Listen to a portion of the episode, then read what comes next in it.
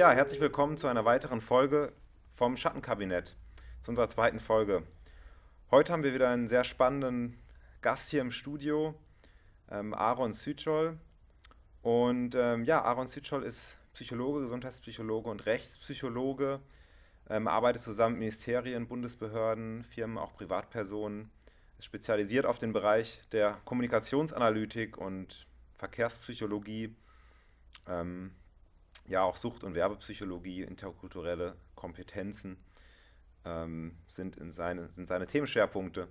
Und ja, Aaron Sütschol ist unter anderem auch Autor des Buches Corona-Angst, was wir in der ersten Folge schon mit äh, Herr Dietmar Sütschol behandelt haben. Herr Dietmar Sütschol ist auch der Vater von Aaron Sütschol. Ich nehme an, das ist okay, das hier zu erwähnen.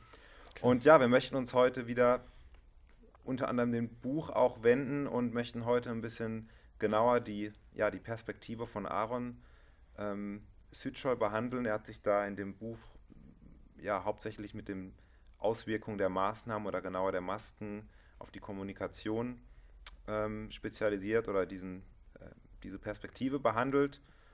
Und ja, da möchten wir heute uns ein bisschen tiefergehend unterhalten. Ja, erstmal herzlich willkommen. Vielen Dank, dass Sie die Zeit gefunden haben. Dankeschön. Danke äh, für die Gelegenheit. Freue ja. ich mich schon drauf. Bin ich gespannt. Sehr gerne. Also ich werde einfach, ähm, ja, ich werde ein paar Aspekte einfach, die ich aus dem ähm, Buch interessant fand, aufgreifen, vielleicht auch zitieren und dann einfach, ähm, ja, dann können Sie dazu Stellung nehmen. Mhm. Also ich möchte mal, ich möchte mal damit einsteigen, ähm, was mir direkt am Anfang in speziell Ihrer Abhandlung aufgefallen ist und das ist äh, der Aspekt, dass Sie durchgehend ähm, von Maskierung sprechen, also nicht von Mund-Nasenschutz oder die Maske, sondern hauptsächlich da wird immer von Maskierung äh, gesprochen in Bezug auf das Tragen von Masken. Und ähm, ja, da ist mir eingefallen, also ich spreche zum Beispiel ähm, immer von Gesichtsverhüllungen und das bezieht sich auf äh, ein Gesetz, was 2019 in der Schweiz verabschiedet wurde, was den Zwang zur Gesichtsverhüllung unter Strafe stellt und Masken sind natürlich eine Form der Gesichtsverhüllung und natürlich beabsichtige ich damit auch eine Implika Implikation und da würde mich interessieren, ja, Sie sprechen von Maskierung. Warum Maskierung? Ähm, ja, also was ich da erkläre in dem, in dem Artikel, in dem Buch Corona-Angst, ähm, äh, beginnt erstmal auch damit, dass ich die, äh, also die, die Maskierung als erstmal auch kulturelle äh, Prozedur sozusagen und als also altes Kulturgut beschreibe. Ähm, daher rührt dann auch, dass ich dabei dann letztendlich bleibe, weil das also, äh, äh sagen wir mal, als Oberbegriff in dem ganzen Thema etwas mehr äh, darüber sagt, als jetzt nur die, die Maske oder eben die, der, der Mund-Nasenschutz oder Vergleichbares. Das ist eben dann schon eine konkrete Rollen- und Funktionszuweisung äh, und nicht die Kategorie, in der ich mich jetzt da dann in der Erklärung aufhalte. Das heißt, das mhm. alles zählt zur Maskierung. Es ist eine Verbergung, eine Verzerrung, eine Versteifung und eine Vereindimensionalisierung des Gesichtsausdrucks. Daher also dann als Gesamtbegriff Maskierung. Okay, also Sie erweitern einfach so ein bisschen diesen Begriff der Maske, der sich jetzt ja in, in der offiziellen oder öffentlichen Begrifflichkeit eher auf diese äh, vorgegebene Funktion bezieht und sie erweitern jetzt den Begriff in den kulturellen Bereich. Mhm. Ähm, ja, da, da, fällt mir eine Textstelle ein oder ich habe mir das hier auch notiert äh, im kulturellen Zusammenhang. Ja, sprechen Sie auch vom traditionellen Rahmen, dass Masken immer da zum Beispiel bei den, ja, bei den Menschen eine große Rolle gespielt haben, zum Beispiel ja, beim Karneval. Ähm, zum Beispiel äh, oder auch, auch Maskenball. Ähm, ja, und da sprechen sie davon, dass die Maskierung auch verschiedene Emotionen auslösen kann, also Spaß, Spannung, Neugier und sogar bis hin zu äh, sexuellen Reizen. Und da drängt sich jetzt natürlich äh, die Frage auf für mich, ähm, ist das Tragen von Mund-Nasen-Bedeckungen oder Alltagsmasken, FFP2-Masken ein Fetisch, ein sexueller Fetisch? Und ähm, wenn ja, drängt sich die Frage auf, sind Maskenträger Fetischisten? Das ist eine interessante und etwas ungewöhnliche Auslegung. Aber ähm, naja, also jetzt im Sinne einer äh, echten äh, Paraphilie oder eines Fetisch würde ich das jetzt mal nicht sehen. Also es gibt vielleicht den einen oder anderen, der das auch dafür nutzen mag, aber ähm, also in der Gesamtheit liegt da jetzt wahrscheinlich also keine sexuelle Attraktion drin in dem Beispiel, sowie auch vermutlich in den allermeisten Masken in ihrer Gesamtheit nicht. Das heißt also, es gibt also sehr spezielle Masken, die diesem, sage ich mal, Motiv folgen wollen und folgen erfolgen sollen. Das klappt allerdings natürlich auch nur sehr individuell. Also nicht jeder kann jetzt dann auch in einer SM-Maskierung etwas Sexuelles erkennen, beziehungsweise also diesen sexuellen Reiz zulassen. Das heißt also in diesem Beispiel mit diesem Mund-Nasenschutz und mit diesen äh, FFP2-Masken und dergleichen, glaube ich, ist eher unwesentlich, dass es da um sexuellen Fetisch geht. Ja, also das war jetzt natürlich auch ähm, beabsichtigt etwas ja. überspitzt. Ich denke, äh, das verübelt uns hier der Zuschauer, die Zuschauerin nicht unbedingt. Aber es ist natürlich schon so, ähm,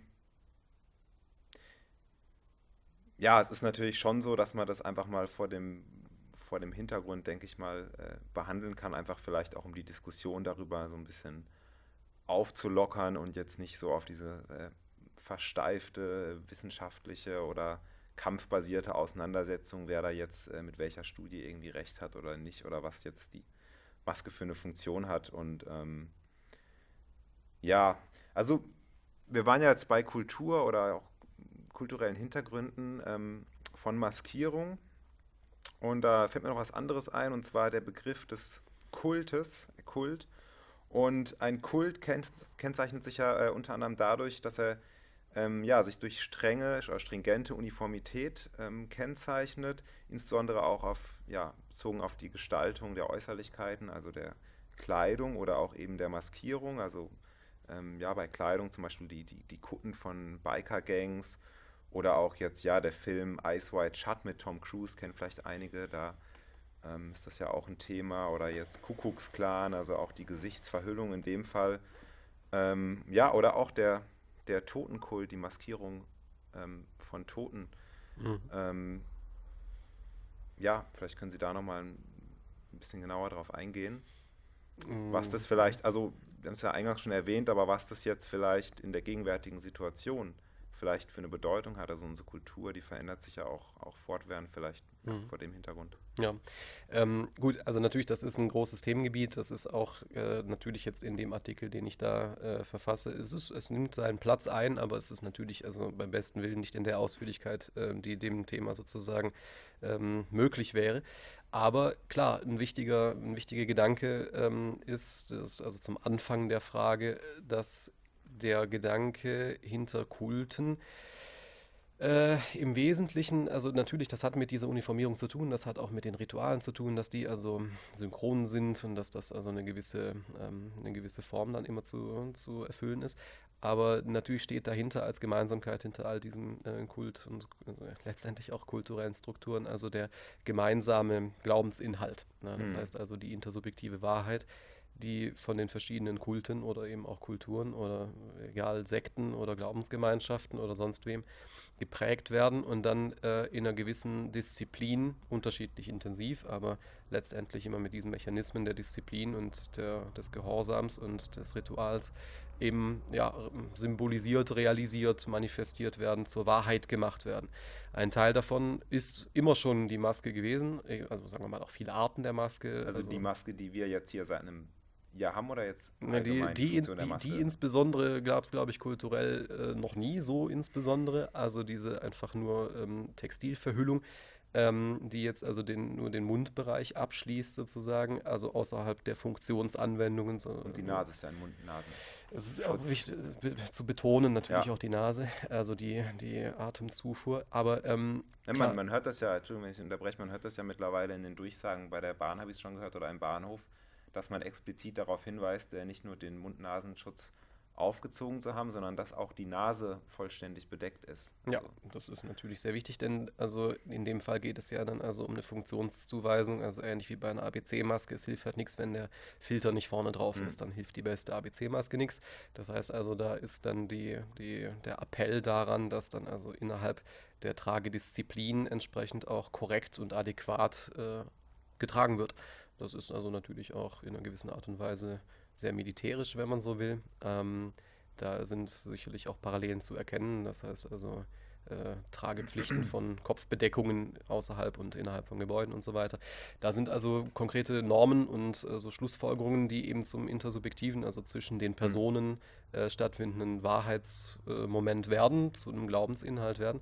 Und die werden entsprechend mehr oder weniger stringent eben verfolgt. In diesem Beispiel werden sie stringent verfolgt.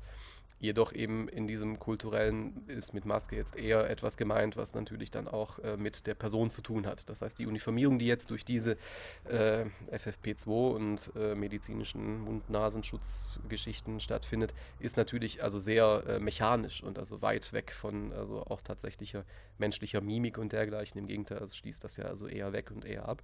Das heißt also jetzt in den urtümlichsten ähm, Kultsystemen und eben insbesondere in den Totenkult äh, äh, ja, Entwicklungen gab es dann eben die Maskierungen in verschiedenen Arten, unter, unter anderem eben auch dann also mit dem Abdecken der Leichen mit verschiedenen Steintafeln äh, sozusagen, also mit vorher äh, zubereiteten, vorbereiteten und ja. äh, in Gesichtsform gebrachten äh, Steintafeln. Das wurden dann irgendwann auch mal Lehmtafeln und so weiter. Versch vermutlich mit verschiedenen Funktionen. Zum einen also irgendwie den Umgang mit dem Tod, also da also so ein Abschieds, äh, ähm, eine Abschiedsperspektive zu schaffen, dass man dann also sozusagen sich nicht mehr an das also verwesende Gesicht erinnert, sondern dann eben ersatzweise an das Replikat sozusagen, was dann also konserviert ist. Das ist so ohnehin ja auch, wenn wir an die Mumien denken und dergleichen. Also Konservierung ist eine, ja. eine Methode oder ein Versuch des Menschen, eben mit dem Tod umzugehen. Ähm, und natürlich aber mehr als das eben auch ein Symbol, äh, was einen Zugang zu einem Glaubensinhalt ermöglicht. Das ist etwas, was ich auch in dem Artikel ähm, versuche auszulegen, denn es geht nicht nur darum, dass jetzt die Maske den äh, Hinterbliebenen hilft, zum Beispiel jetzt dann mit dem Tod einer verstorbenen Person umzugehen und mit dem Verlust klarzukommen, sondern sie gibt auch der, dem Träger etwas. Sagen mhm. wir mal jetzt also in dem Beispiel mit dem Toten, gibt sie also eine Art Zugangsschlüssel zwischen dem Jenseits und der hiesigen Welt. Und so äh, identifiziert man dann eben auch mit der Maske dann also irgend so eine Art Zugang zum Totenreich und je nachdem, wie die Maske eben aufgebaut ist, wird das bis heute teilweise in Horrorvorstellungen und dergleichen auch eben so instrumentalisiert, ja. beziehungsweise mit dem Symbol verbunden. Da ist also eine lange, lange, lange kulturelle Reihe an äh, Strukturen und Ritualen entstanden, die die Maske immer wieder als Gefährten sozusagen mit dazugenommen haben, eben aber auch dann, so wie heutzutage, mit, mit Funktionen versehen, nicht nur jetzt dann mit Symbolwirkungen, sondern eben auch tatsächlich zum Verhüllen, tatsächlich zum Uniformieren, tatsächlich zum Anonymisieren oder zum Schutz vor Asbest oder Chemie, Waffen oder sonst was. Da ist natürlich also der Fortschritt erkennbar. Es ist nicht nur jetzt dann mittlerweile nicht nur eine Symbolfrage. Ja, es ist aber äh, ja doch schon auffällig, dass jetzt sowohl, ich sag mal, also diese Masken, die jetzt hier verwendet werden, natürlich offenkundig jetzt nicht direkt was mit irgendwie Leichenkonservierung zu tun, aber äh, ich sag mal, der Tod im engeren Sinne ja schon, weil sie ja jetzt schon ähm, ein Mittel zum Schutz vor Tod oder auch Umgang mit Tod, könnte man sagen, darstellt, weil ja dadurch zumindest vorgeblich ähm, Leben geschützt werden und somit mhm. ist die Maske ja nicht nur symbolisch, sondern auch ja, im direkten Sinne was, was mit dem Umgang, mit unserem Umgang hier gesellschaftlich jetzt momentan mit dem Umgang mit Tod Richtig. zu tun hat. Ja, das ist ein interessanter Punkt, ähm, der also seine Beachtung durchaus verdient, denn also alle Masken im Wesentlichen, ähm, die jetzt eine sehr, eine sehr, konkrete Funktion haben, also wie ich es schon sagte, ABC-Masken oder äh, Staubschutzmasken oder Asbestmasken oder was es noch so alles geben mag, ähm, sind ja üblicherweise äh, damit in Verbindung gebracht oder werden damit also von dem Träger in Verbindung gebracht, dass es also die Gesundheit schützt, das Leben ja. erhält. Ne? Heißt das ja heißt, auch Arbeitsschutz. Diese, zum Beispiel Arbeitsschutz ja. oder diverses. Ähm, ja. Und natürlich ist jetzt der ähm, da eine, eine, Kontroverse ganz grundlegend auch natürlich drin. Das heißt also, die, äh, das Thema bleibt mehr oder weniger dasselbe. Ja, das heißt also auch hier der Gedanke, dass also jetzt dann da etwas abzudecken ähm, eine, eine, eine Wirkung auf die Frage Leben und Tod hat. Natürlich aber eben, also ganz offenbar kann ich natürlich in der ABC-Maske, also die, die Zufuhr dessen, was ich einatme und dergleichen, natürlich auch, so, so verstehe ich die Maske zumindest, äh, tatsächlich, äh, ähm, also ich kann das tatsächlich filtern, ich kann tatsächlich kontrollieren. Ähm, und das führt jetzt natürlich bei den Symbolmasken, also es ist zumindest nicht mein Glaubensinhalt, ich glaube nicht, dass also so eine Totenmaske tatsächlich äh, mir einen Zugang zum Jenseits ja. verschafft. Das heißt also, da ist natürlich ein, ein, ein, ein greifbarer Unterschied in den, in den Formen und Arten. Trotzdem bleibt es thematisch ähnlich. Na, es gibt dann eben noch diese andere äh, anderen Gründe, die ich aufgeführt habe, also sagen wir mal aus Spaß, aus Erotik, aus ähm, Reiz, mhm. als Provokation und dergleichen, gibt es natürlich dann eben auch diese Trageelemente, aber auch diese spielen letztendlich, also wenn man es jetzt dann in der äh, Freud-Logik verstehen will, einfach mit Thanatos. Das geht also da irgendwie auch um diesen äh, eindimensionalen Reiz des Todes, der letztendlich doch sehr eindimensional zu sein scheint, zumindest. Mhm. Ja, auf jeden Fall. Ähm, ja, sehr, sehr spannend. Also, obgleich das möglicherweise jetzt nicht irgendwie so beabsichtigt ist, äh, ist natürlich doch interessant, wie vielleicht sich solche, ja, solche ähm, Dynamiken oder Inhalte oder, oder ähm, Assoziationen mit der Maske, die sehr, sehr alt sind, sich dann doch gesellschaftlich irgendwie manifestieren oder, oder durchsetzen, ne, was irgendwie mit der, mit der Maske zusammen hat. Also es ist ja hm. so, ein, so ein Gedanke, aber auch, was sie über jetzt Kulte erläutert haben, da ist es natürlich schon so, also wenn man jetzt die, die Symbolik der Maske oder auch, auch der Uniformität äh, im Kult, die Aufgabe, die diese, die Funktion, die diese Dinge dort haben, überträgt, dann gibt es da auch, äh, würde ich sagen, doch sehr enge Parallelen, weil einfach natürlich kann ich jetzt sagen, ja gut, die äh, Wirkung der Maske ist jetzt irgendwie wissenschaftlich nachgewiesen, was auch immer das bedeutet. Ähm, aber selbst wenn das so ist, dann basiert es ja in erster Linie mal von den Trägern, ist da eine Grundüberzeugung, ein Glaube mhm. da, dass diese Maske diese Funktion hat. Und das ist ja unabhängig davon, ob das jetzt tatsächlich der Fall ist oder nicht. Das müssen wir jetzt hier auch gar nicht diskutieren. Ähm, aber dann ist da der Glaube an die Funktion, dann ist da gleichzeitig ein Zugehörigkeitsgefühl, weil es gibt die, die sie tragen und dann gibt es die, die sie nicht tragen und die gehören dann zumindest in dem Moment einer anderen Gruppe an. Mhm. Und da ist auch eine gewisse Solidarisierung ja. jener, die die Maske ähm, tragen. Und ähm, ja, also ich finde tatsächlich, dass es nicht weit hergeholt ist, wenn ich jetzt einfach diese Beschreibungen von Kult nehme in Bezug auf ähm, äußere Elemente, die jetzt ein Kult verkörpert in Bezug auf das Erscheinungsbild und diese Elemente jetzt einfach mal nehmen und schaue, okay, wie viel treffen denn jetzt auf diese Situation der Öffentlichkeit im Moment zu, ja. auch nach meiner Beobachtung, dann würde ich schon sagen, da gibt es eine sehr große Überlappung, sodass, auch wenn es absurd klingt, jetzt die Aussage vielleicht jetzt nicht total weit hergeholt, zu sagen, ja, okay, äh, diese Maske und diese Maskentragerei erfüllt die Kriterien, zumindest vom Äußeren her, von einem Kult. Ja. Stelle ich jetzt mal so als These in den Raum. Das ist, also dem, dem würde ich durchaus folgen, wobei natürlich das, also die, die, die Werteassoziation, ob jetzt ein Kult gut oder schlecht ist, das ist natürlich ein Klar. anderes Thema. Klar. Ähm, aber es ist also mehr oder weniger sogar auch naheliegend. Es ist ein, also ein spezifischer Glaubensinhalt, der eben jetzt aus irgendeinem äh, Rohr der Wissenschaft dann eben rausgelassen wurde. Es gibt viele, viele, viele mhm. andere Rohre, die also andere Inhalte rauslassen, beziehungsweise also subjektivieren oder auch relativieren. Ähm, das heißt also, so wie ja eben klassischerweise die Wissenschaft funktioniert, gibt es da eben also beliebig viele äh, verschiedene Positionen dazu. Das ist also gar nicht die Frage, ob das jetzt die Wahrheit ist, aber es gibt eben ein, eine Zugehörigkeit, wenn man eben diesen also rituellen Kriterien entspricht. Und wenn man denen nicht entspricht, gibt es keine Zugehörigkeit. Ja. Das ist also ein relativ einfaches Prinzip, was wir als Kinder schon, also als mehr oder weniger so ziemlich das Erste, was wir überhaupt lernen, ist sozusagen der Umgang, der spielerische Umgang mit Regeln, genau genommen. Das heißt also, es gibt natürlich vieles, was man ähm, erlernen muss, neben Sprache und den Körperfunktionen und also Laufen und dergleichen. Das sind alles teilweise ja. sehr komplizierte Dinge. Aber dann gibt es eben diesen ganzen riesigen und eigentlich endlos zu lernenden Apparat des Sozialen und des Kulturellen und all dessen. Das ist im Prinzip eine nicht enden wollende Geschichte. Und im Rahmen dessen ist der erste Zugang, den wir zu diesen ähm, Lerninhalten haben, der über das Spiel. Und das Spiel funktioniert dadurch, dass wir eine Rolle einnehmen. Es gibt also eigentlich. Also doch Rollenspiele. Es sind letztendlich doch wieder Rollenspiele, da wären wir wieder beim Fetisch. Nee, aber also im Wesentlichen ist es tatsächlich so, es gibt fast kaum ein Spiel, in dem es ähm, also es gibt, es gibt einfach kaum Spiele, in denen nicht das wesentliche Kriterium des Spiels das ist, dass ich mich in eine Rolle ja. hineinversetze.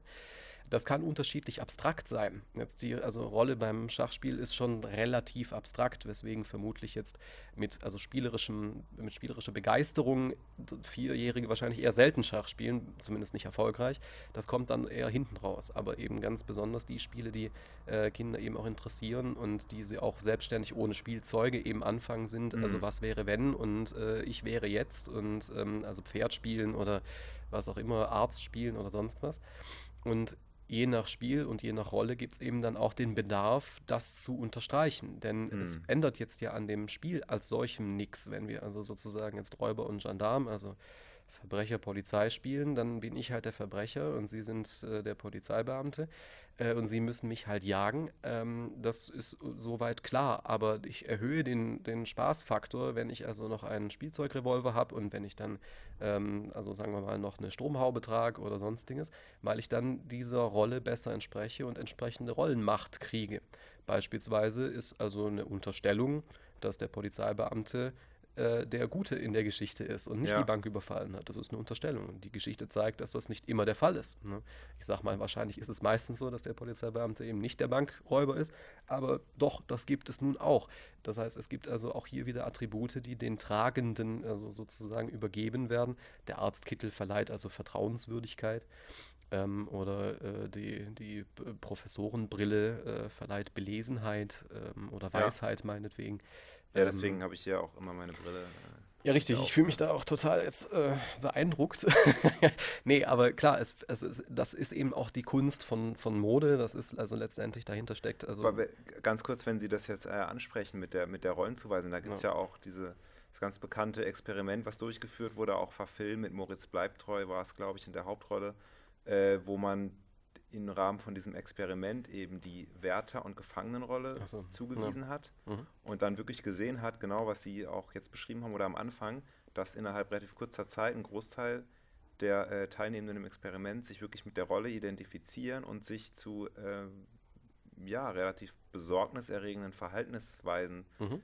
im Rahmen von Bestrafung und so weiter halt treiben lassen, bis hin zu, ich glaube, am Ende werden da auch dann Leute, also Häftlinge vermeintlich, in die schwarze Box, äh, da irgendwie die Blackbox gesperrt, weil sie irgendwie nicht gespurt haben oder die da einen Aufstand gemacht haben. Also mhm. wird ja dann auch abgebrochen. Mhm. Äh, in der, in der ja. Realität im Film haben sie es ein bisschen weiterlaufen lassen als in echt, glaube ich. Mhm. Ähm, das ist ja auch, auch genau der Punkt im Grunde genommen. Ja, ja, natürlich. Das ist ähm, eine mögliche Illustration davon. Und also ich denke, da gibt es vielzählige Methoden und also vielzählige Bereiche, auch aus denen das klar geworden ist. Ähm, jeder, der also im Lauf der Zeit äh, mal dann also irgendwann aus irgendwelchen Gründen eine Uniform getragen hat, ja. weiß, dass dieser Effekt entsteht. Also natürlich, das sind auch. Weil alleine auch die anderen Menschen natürlich anders dann ja, behandeln. Klar. Das sind eben Klischees. Das heißt also, der, der Pilot ist also irgendwie äh, attraktiv und äh, bestenfalls Single und dergleichen und irgendwie intelligent. Aber es gibt vermutlich auch äußerst hm. unattraktive und also sehr unbelesene Piloten oder dergleichen, die also gar nicht diesem entsprechen. Das heißt also, genauso gibt es eben auch nicht vertrauenswürdige Ärzte. Das ist auch überhaupt keine Diskussion. Ähm. Und es gibt also selbstverständlich auch kriminelle Polizeibeamte und all das jeweils in der Masse wahrscheinlich nicht, aber ähm, dieses Vorurteil knüpft sich ja eigentlich woran? Mhm. Wieder auch an dem intersubjektiven Glaubensinhalt. Das ja. ist etwas, zu dem wir uns eben jetzt also zu einigen fähig waren im Laufe der letzten Jahrzehnte, Jahrhunderte, teilweise Jahrtausende. Was jetzt aber uns hier begegnet, ist im Prinzip eine neue intersubjektive ähm, Strömung, sage ich jetzt mal, also eine neue Idee, ein neuer Glaubensinhalt, ein neuer Gott, ähm, dem aber jetzt zu glauben äh, und zu folgen nicht alle bereit sind, letztendlich. Ja. Und hier ist natürlich das Problem, das wird eben ganz stark auch mit diesen symbolischen Mitteln äh, eben äh, belegt und verarbeitet, sodass jetzt dann also ja das Gegenteil eben stattfindet, statt dass also jetzt die Maske der, also der Träger der Maske dann also irgendeine Art von äh, sagen wir mal, Gefahr darstellt und also komisch ist, ist der sozusagen jetzt das neue Gut, das neue Normal. Ja. Und das ist natürlich auch in verschiedenen kulturellen Zusammenhängen. Weil das Masse natürlich auch überwiegt jetzt über die Zeit dann. Ja, ja, und man, also man scheint sich ja auch dran zu gewöhnen. Also die, die äh, Töne, was das angeht, also zumindest in meinem äh, professionellen Umfeld, werden also immer auch, äh, sagen wir mal, ausgewogener, zwar in der Abstraktion und in der Theorie immer auch gleich kritisch, aber trotzdem auch in der Frage des, des also der Irritation und des mhm. Ungewohnten. Mhm. Also das sinkt halt. Das heißt, da sind wir dann durchaus dann in der, in der die Kurzzeitigkeit. verändert sich dann von was jetzt als ungewohnt und nicht ja, äh, genau, in der Frage der Gewohnheit ja. verändert sich die ja. Bewertung. Ja. Ähm, weil das natürlich dann jetzt nicht mehr so stark als äh, äh, Eingriff in meinen, in mein, äh, sagen wir mal, sonst in, in, meinen Alltag verstanden wird. Aber natürlich bleibt dahinter oder auf dem ganzen Weg äh, bleibt natürlich übrig, dass eben ein ganz konkreter Bereich davon ja betroffen ist. Ich meine, es sind viele Bereiche davon betroffen, aber ein, einer, der jetzt also noch, auch noch ein besonderes Augenmerk verdient, ähm, nämlich der der Kommunikation, weil das ist ja ein Unterschied, ob ich jetzt die Maske dann, oder egal eigentlich auch völlig wurscht, warum, in, in welchen rituellen Zusammenhängen und also in welchem Kontext ich dann eine Maske anfange zu tragen. Ähm, der wesentliche Punkt ist, dass ich damit dann irgendwann wieder aufhöre, wenn das Ritual beendet ist. Und Ja. zwar nicht unbedingt deswegen, weil mir das unangenehm ist oder weil das Ritual vielleicht nicht sogar Spaß gemacht hätte oder Vergleichbares, sondern deswegen, weil ich jetzt wieder über was anderes reden muss, weil ich mich jetzt wieder anderen Problemen stellen muss. Ähm, Ja. Und da ist etwas, was jetzt übergangen wird in dieser Art von, äh, sagen wir mal, neuem Glaubensinhalt. Und das ist auf der Ebene ein Problem, weil es etwas behindert, etwas aufhält, etwas zurückhält, was für uns eins oder vermutlich das zentrale evolutionäre oder in unserer Entwicklung zumindest, also äh, Zentralgestirn eigentlich ist, dessen, was wir Ja. können. Ja. Also- ähm, und da also Einschränkungen also vonstatten zu, äh, also beziehungsweise Einschränkungen äh, stattfinden zu lassen, ist also letztendlich immer eine Einschränkung auch der Gesamtentwicklung beziehungsweise der Kultur und auch der Leistungsfähigkeit derjenigen, die an diesen Ritualen teilnehmen. Ja, es ist so dieser Aspekt jetzt, also wir haben ja vieles auch über ähm, Glauben gesprochen, vorhin schon mal, ähm, ja, kurz auch äh, Wissenschaft angesprochen und Glaube an Wissenschaft jetzt von, von jenen, die die Maske tragen. Ähm, jetzt ist es ja so, Sie haben sich ja auch sehr ausführlich auch mit wissenschaftlicher Literatur in Bezug auf die Thematik, insbesondere auch auf die äh, kommunikationspsychologischen Hintergründe, ähm, ja, bezogen. Und ähm, ja, da wäre es natürlich die Frage, ist denn der Wissenschaftsbereich, der jetzt für Ihre Thematik relevant ist, denn überhaupt vertreten oder ausreichend vertreten? Ich würde aber sagen, wir machen hier einen Break und äh, machen dann im, im nächsten Teil der Sendung weiter Mhm. und gehen dann auf die kommunikationspsychologischen und vielleicht auch wissenschaftlichen Aspekte ähm, detaillierter ein. Erstmal, ja, vielen Dank, dass Sie hier waren und wir sprechen uns dann weiter im nächsten Teil. Okay, Dankeschön. Dankeschön.